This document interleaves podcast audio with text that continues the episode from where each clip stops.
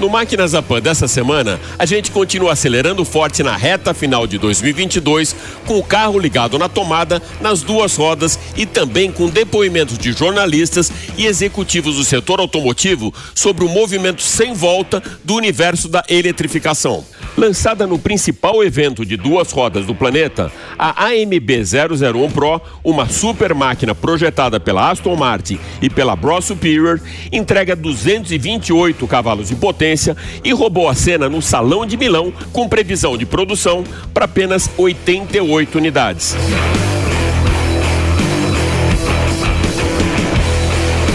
Hoje nós vamos dar continuidade também com nosso especial de eletrificação, com comentários dos principais jornalistas e executivos do setor automotivo que fazem um raio-x de 2022 e já trazem também as suas previsões para 2023. Renato Maia, jornalista e apresentador do canal Falando de Carro, Felipe Damon, vice-presidente da Peugeot América do Sul, e Nelson Silveira, diretor de comunicação General Motors América do Sul, vão mergulhar no universo dos elétricos e dividir com máquinas na PAN os seus conhecimentos e experiências no segmento que apresentou um crescimento acima da média nos últimos anos. Nosso craque das motos, Tite Simões, faz um balanço de 2022 e traz também as previsões de lançamentos no universo das duas rodas. E mais. O Máquinas da Pan vai revelar para você os principais detalhes da nova Chevrolet Montana Eu sou Alex Rufo e tudo isso e muito mais você vai acompanhar comigo nesses próximos 30 minutos aqui no Máquinas na Pan. Lembrando que agora você pode assistir o nosso programa também pela TV Jovem Pan News e pelas plataformas digitais da Jovem Pan. Então se ajeita bem aí no cockpit, aperte o cinto, porque o Máquinas na Pan dessa semana está só começando.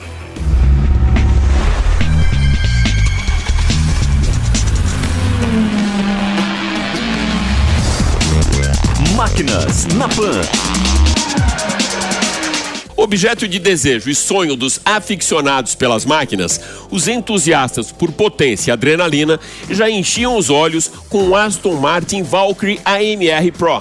A resposta dos consumidores pelo Valkyrie foi tão grande que a marca ícone dos automóveis de James Bond resolveu lançar uma super máquina de duas rodas totalmente inspirada no bólido de pista.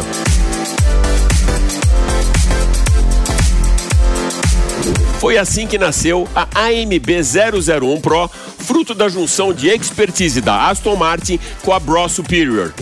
O resultado dessa joint venture campeã foi uma supermoto de 997 centímetros cúbicos com motor de dois cilindros e apresentada no salão de duas rodas de Milão uma relação peso-potência próxima de um carro da Fórmula 1, a AMB 001 Pro entrega 225 cavalos de potência e será fabricada na fábrica da Bro Superior em Toulouse, na França, com produção limitada a apenas 88 unidades.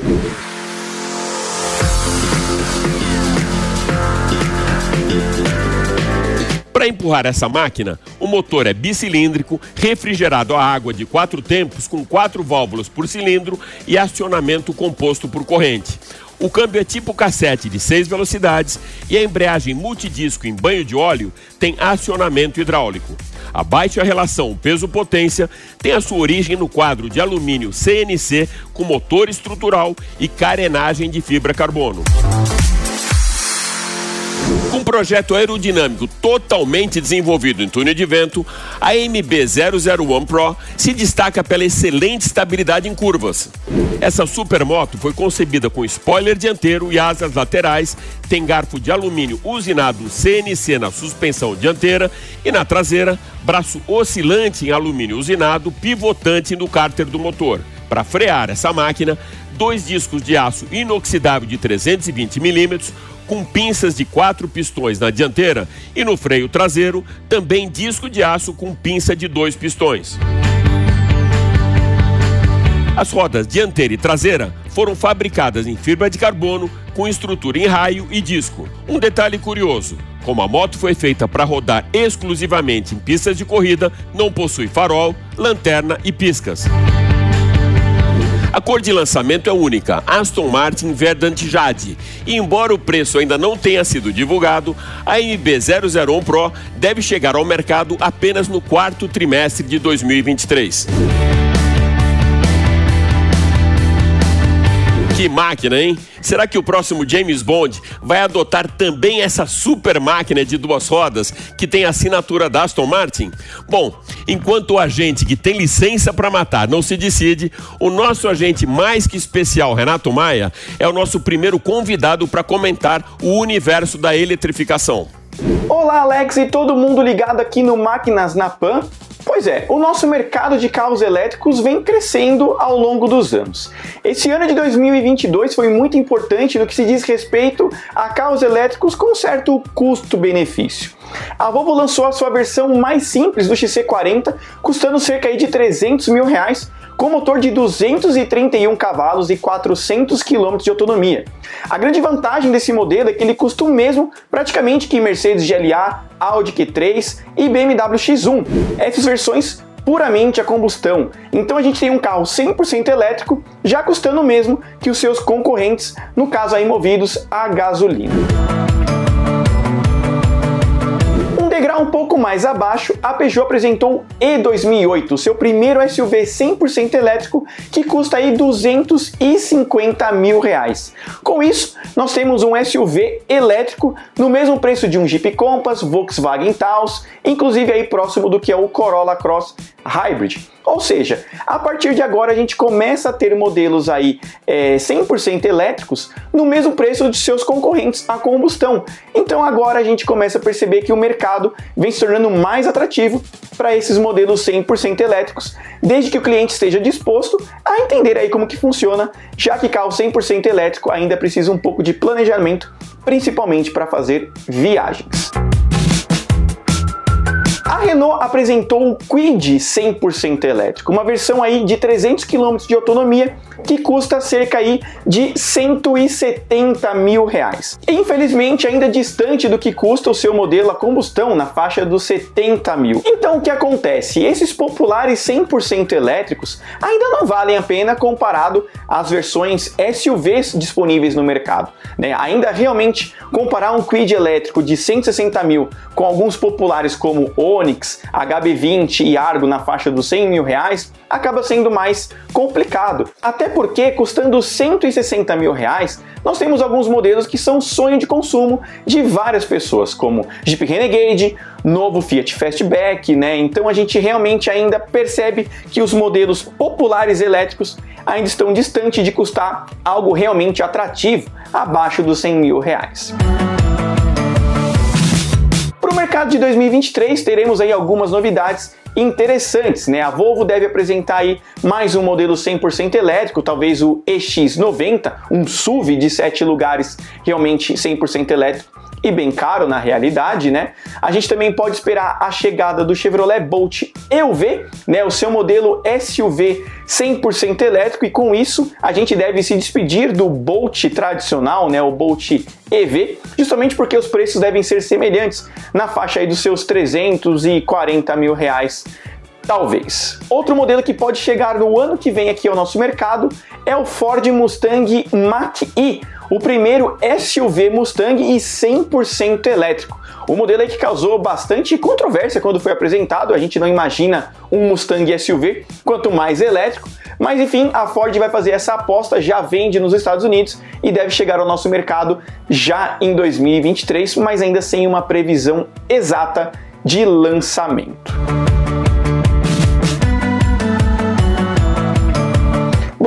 Relação à infraestrutura né, de elétricos aqui no Brasil, hoje infelizmente ainda está concentrada em sul e sudeste, né? Você não consegue viajar mais para cima de carro 100% elétrico, a não ser que você vá para Minas Gerais, aonde a Volvo colocou dois carregadores rápidos no trecho São Paulo-Belo Horizonte. Outro ponto também que a Volvo inaugurou foi um trecho São Paulo-Curitiba, ali na região de registro, eles também colocaram um carregador 100% elétrico, que é uma vantagem muito interessante para quem vai viajar.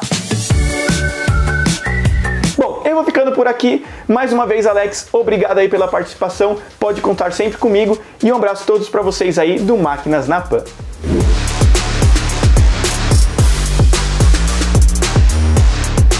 O Máquinas na Pan conferiu de perto os principais detalhes da nova Chevrolet Montana, um utilitário que inaugura o conceito de picape média compacta na América do Sul. Acompanha comigo. Música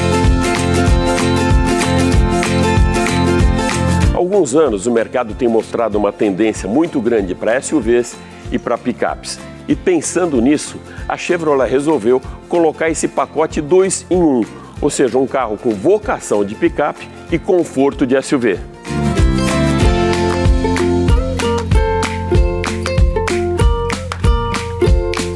É exatamente por isso que hoje a gente está aqui no estúdio com o preview do lançamento da nova Montana para mostrar para você os principais detalhes dessa mais nova picape da Chevrolet. Não é um test drive ainda, é um review total, um 360, para você conhecer o porquê desse conforto com vocação de picape.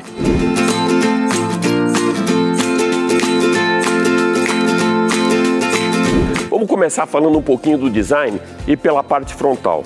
Dá para perceber que a grade ela foi um pouco reduzida, ela está mais estreita, justamente pelo grande ângulo de entrada que tem a picape. Os faróis são bipartidos na parte superior DRL e o farol baixo em LED. Vamos seguir agora para a lateral do carro. Essa moldura preta que percorre toda a base do carro, ela dá mais robustez. A picape está mais alta também, o teto mais alto, a linha de cintura também mais elevada, o que dá essa sensação mais de segurança e também de um carro mais alto e mais robusto. As rodas são de 17 polegadas e os pneus foram fabricados com exclusividade aqui para Montana.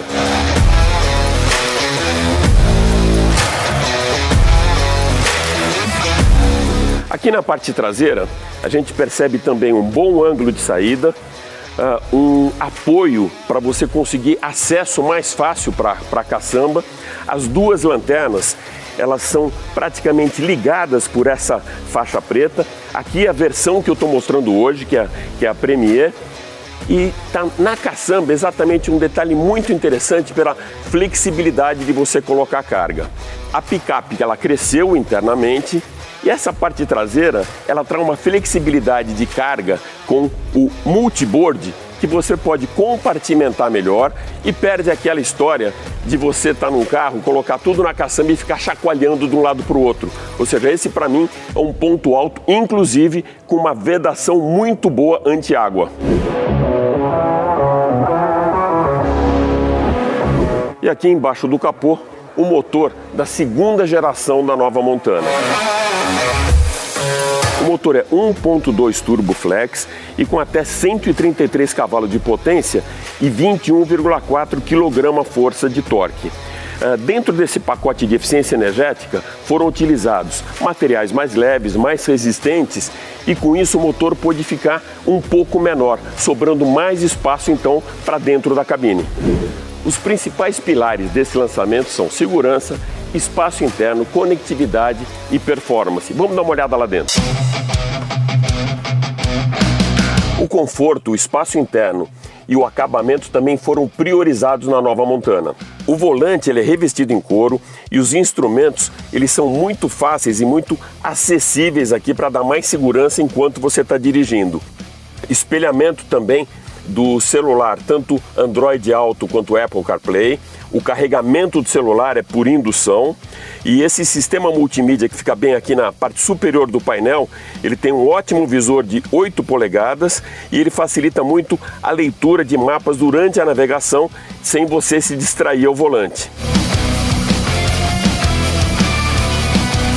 Um dos detalhes que eu valorizo muito quando eu faço um test drive, quando tem esse preview aqui no lançamento, é quando a tecnologia trabalha para a segurança. Vamos falar um pouquinho de segurança ativa. A Montana conta com sensor de ponto cego e suspensão traseira com eixo de torção, que é um derivado do tracker. Essa versão que eu estou apresentando para vocês é a Premier.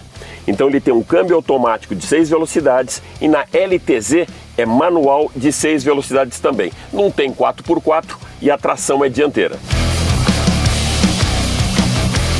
Um detalhe bem interessante foi o cuidado que a Chevrolet teve para atrair o público feminino para a Nova Montana. Então, pelos detalhes, pelo acabamento e também por essa sensação maior de segurança, com certeza vai trazer aqui as mulheres também para essa nova picape. Continua ligado, o Máquinas na Pan ainda tem muita coisa legal para você e o lançamento da Montana já está marcado para fevereiro.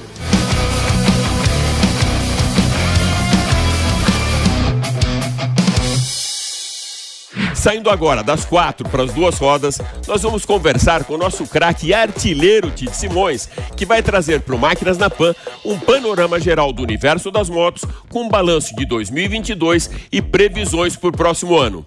Tite, seja mais uma vez super bem-vindo ao Máquinas na Pan, meu amigo. Obrigado, Alex. Obrigado, amigos do Máquinas na Pan. Tite, como você viu o ano de 2022 para o mercado de duas rodas nesse novo cenário quase pós-pandemia? Pois é, então, o cenário pós-pandemia foi muito bom para o mercado de duas rodas. A gente teve um crescimento de 24% em relação a 2021. Nós vamos chegar ao final do ano com cerca de 1 milhão e 200 mil motos comercializadas, o que é um baita de um resultado depois de um ano bem ruim que foi 2021. Né?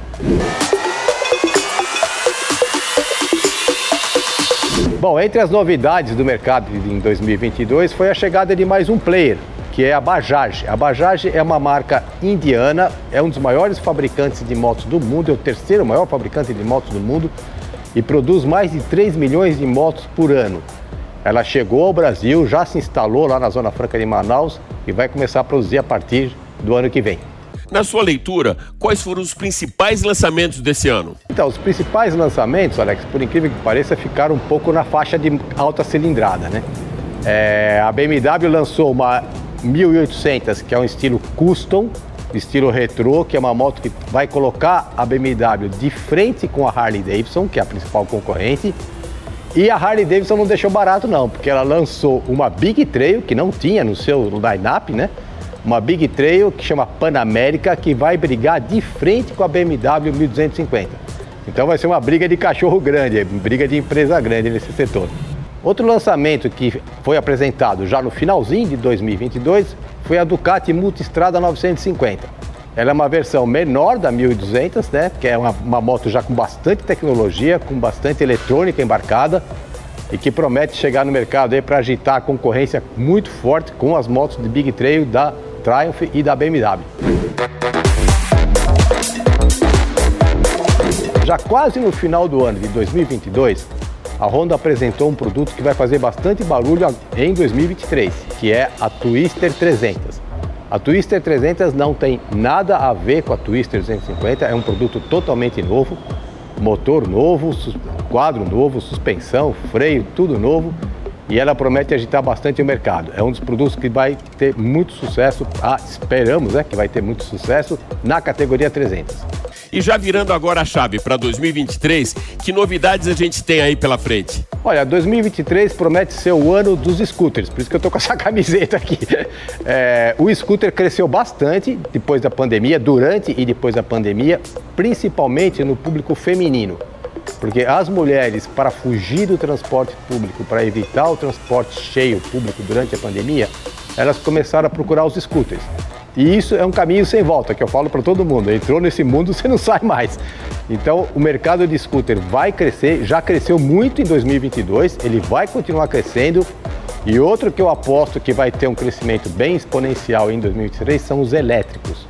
Na categoria elétrica, a gente tem hoje no mercado praticamente a Volts sozinha, né? Uma moto efetiva, uma moto no mercado e um, e um scooter.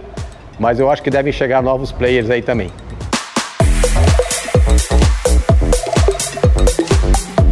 E Alex, embora você não tenha me perguntado nada do universo de competição, né?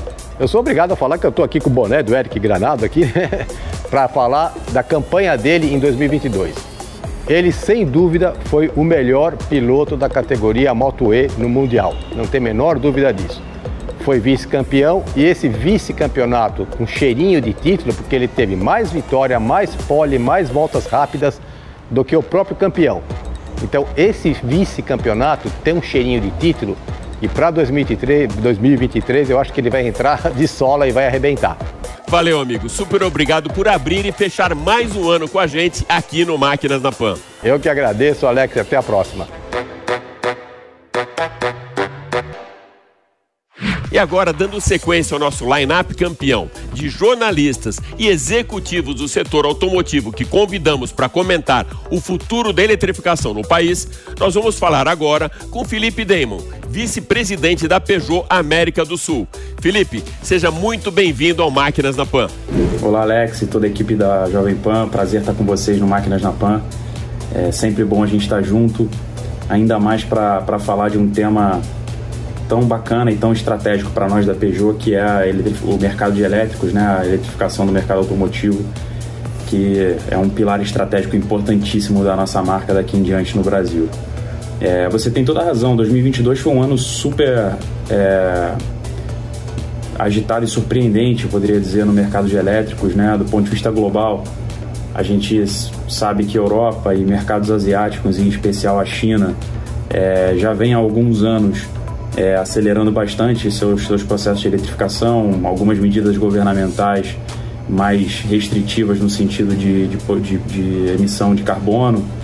É, mas o que eu destacaria assim, no mercado global é a gente notar o mercado americano, que até então não sinalizava tão fortemente essa migração tecnológica, também é, dando sinais muito fortes de que, de que para o futuro vai adotar o, as tecnologias de eletrificação para os seus produtos também. Né? Dentro do nosso grupo das Stellantis, a gente tem alguns exemplos, como a marca Jeep, a marca Dodge, que sempre foram né, marcantes dentro do universo dos, dos motores a combustão e já sinalizando claramente um futuro voltado para a eletrificação. E acho que isso é um sinal importantíssimo né, quando a gente olha para frente e só reforça a, a tese que nós da Peugeot acreditamos fortemente de que o futuro é elétrico, o presente já está se tornando cada vez mais elétrico. É, em, em, vários países do mundo, no Brasil, as coisas já estão caminhando numa velocidade interessante, mas o futuro, sem dúvidas, é elétrico.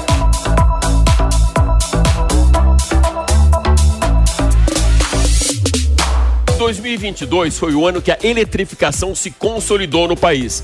Como você vê esse crescimento dos carros ligados na tomada aqui no Brasil e globalmente? Quando a gente fala de Brasil, é, é um ano também bastante fora da curva, a gente pode dizer, né? Se a gente comparar o mesmo período, é, 2022, com o mesmo período do ano anterior, é, a gente tem um crescimento de 250% nas, nos emplacamentos de veículos elétricos no Brasil é um crescimento muito significativo é, comparado ao ano anterior. E a gente sabe que, bom, os principais é, pontos de alavanca né, para que isso esteja ocorrendo em 2022 são novos lançamentos, né, novos carros e, e de diversas marcas chegando ao mercado. Nós da Peugeot acabamos de lançar o, o E2008, o mais novo é, veículo elétrico da nossa gama. É, e, e muitos outros concorrentes também. Então existe claramente uma aceleração por parte das montadoras e das marcas é, no sentido da eletrificação. Mas eu acho que o, o, mais interessante é a gente pensar do ponto de vista do comportamento do consumidor pós-pandemia. Né? A gente tem algumas pesquisas internas muito interessantes nesse sentido que mostram que houve de fato uma transformação social muito grande é, e que cada vez mais as pessoas buscam produtos e serviços que estão alinhados aí com seus valores e propósitos é, e principalmente com a responsabilidade ambiental é, voltada para o né, futuro do nosso planeta. E as empresas também, cada vez mais é, conectadas com as pautas e as agendas ESG. Eu acredito que isso, quando a gente pensa de uma maneira mais sustentável de crescimento, é o grande alavancador que a gente vai ver para os próximos anos é, no nosso mercado. Né? Então, acho que parte fundamentalmente do comportamento do consumidor, das demandas que estão surgindo na sociedade, é, que estão mais vinculadas a propósito e a preocupação com o meio ambiente. Colocando agora o pé em 2023, qual a sua leitura do mercado para o próximo ano e também ligando a sua bola de cristal na tomada, faz uma previsão para os próximos anos. Esse é um movimento que realmente veio para ficar? Bom, e acionando aqui a minha, minha bola de cristal, como você falou, é, a gente tem claramente aí um, um, um planejamento estratégico né, para os próximos anos e a gente se baseia em alguns institutos, alguns parceiros nossos que fazem é, projeções de mercado, de perspectivas de crescimento. É, e para 2023 a gente espera algo entre 15 mil e 20 mil carros emplacados no Brasil, é, que já é um, um crescimento interessante né, para o próximo ano.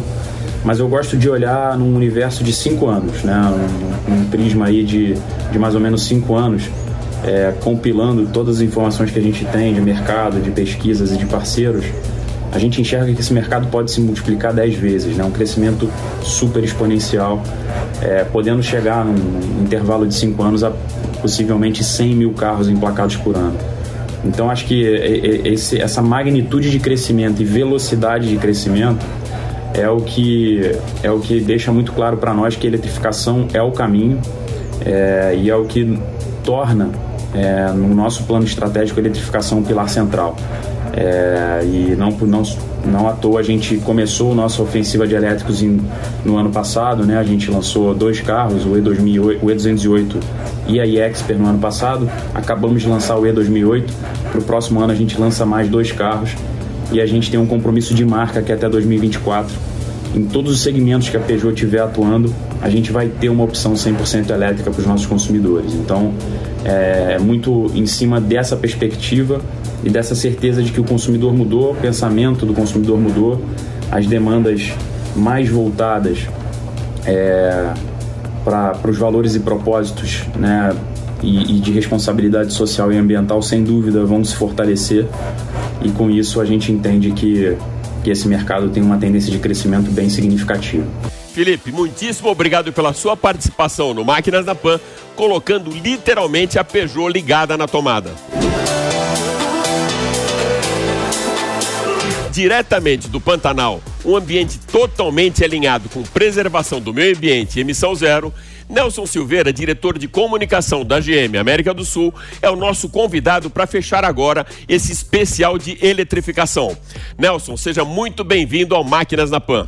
Alexa, prazer enorme estar aqui com você nesse Pantanal quentinho para falar com os amigos da Jovem Pan. Nelson, em 2015, a gente tinha apenas 50 carros elétricos rodando pelas ruas do país. No ano passado, essa conta já fechou perto dos 5 mil. A GM está apontando o seu norte também para os carros literalmente ligados na tomada? Alex, esse é um caminho inexorável. Nós caminhamos para um futuro 100% elétrico. Nós já estamos vendendo o Bolt EV no Brasil, vamos lançar no ano que vem Bolt EV e já temos aí no pipeline, muito próximo chegando, Blazer EV e Equinox EV. Nós vamos ter um portfólio completo de elétricos na região, complementando o nosso portfólio atual de veículos a combustão. Muito se fala de gargalos com a falta de infraestrutura, com uma carência de pontos de recarga e também com o alto custo da tecnologia dos elétricos. Em quanto tempo você imagina que toda essa demanda pode ser resolvida? Alex, a questão da infraestrutura é uma das questões mais fáceis de serem resolvidas. Há um grande número de players no mercado interessados em ampliar a infraestrutura de recarga. Basta ter a oferta, haverá demanda. E é bom lembrar sempre que mais de 90% do cons dos consumidores de elétrico recarregam seus veículos em casa. Hoje você tem, por exemplo, o nosso Chevrolet Bolt EV com quase 500 km de autonomia. Então, considerando que o consumidor uh, roda mais ou menos 40, 45 km por dia, você pode rodar quase 10 dias sem ter que recarregar o carro. Né? Além disso, o custo das baterias ele está caindo. Né? Nós já anunciamos, a GM já anunciou uh, a próxima geração uh, de baterias Ultium que nós começamos a lançar por volta de 2026, 2027, em que os novos veículos vão ter custo similar aos veículos a combustão. Então esse vai ser um momento de virada de chave, né, em que o consumidor vai chegar no concessionário e vai escolher entre um elétrico e um veículo a combustão, porque eles vão ter o mesmo preço.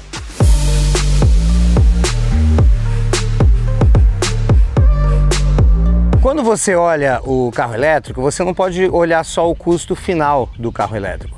Porque veja bem, um carro elétrico hoje no Brasil, considerando o custo da, da gasolina e o custo da eletricidade, ele, você vai gastar em torno de 25% para rodar com o carro elétrico em relação a um carro a combustão. Então o custo de rodagem é bem menor. Então, dependendo do tanto que você rodar, você já vai amortizar parte do investimento que você faz uh, com o, a aquisição do carro elétrico.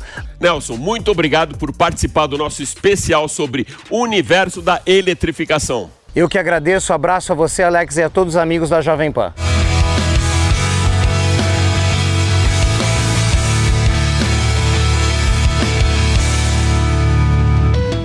É isso aí. O Máquinas na Pan dessa semana fica por aqui, mas vai lembrar que você pode acompanhar toda a nossa programação em vídeo pela TV Jovem Pan News e pelas plataformas digitais da Jovem Pan. Super obrigado pela sua audiência e até a próxima. Valeu!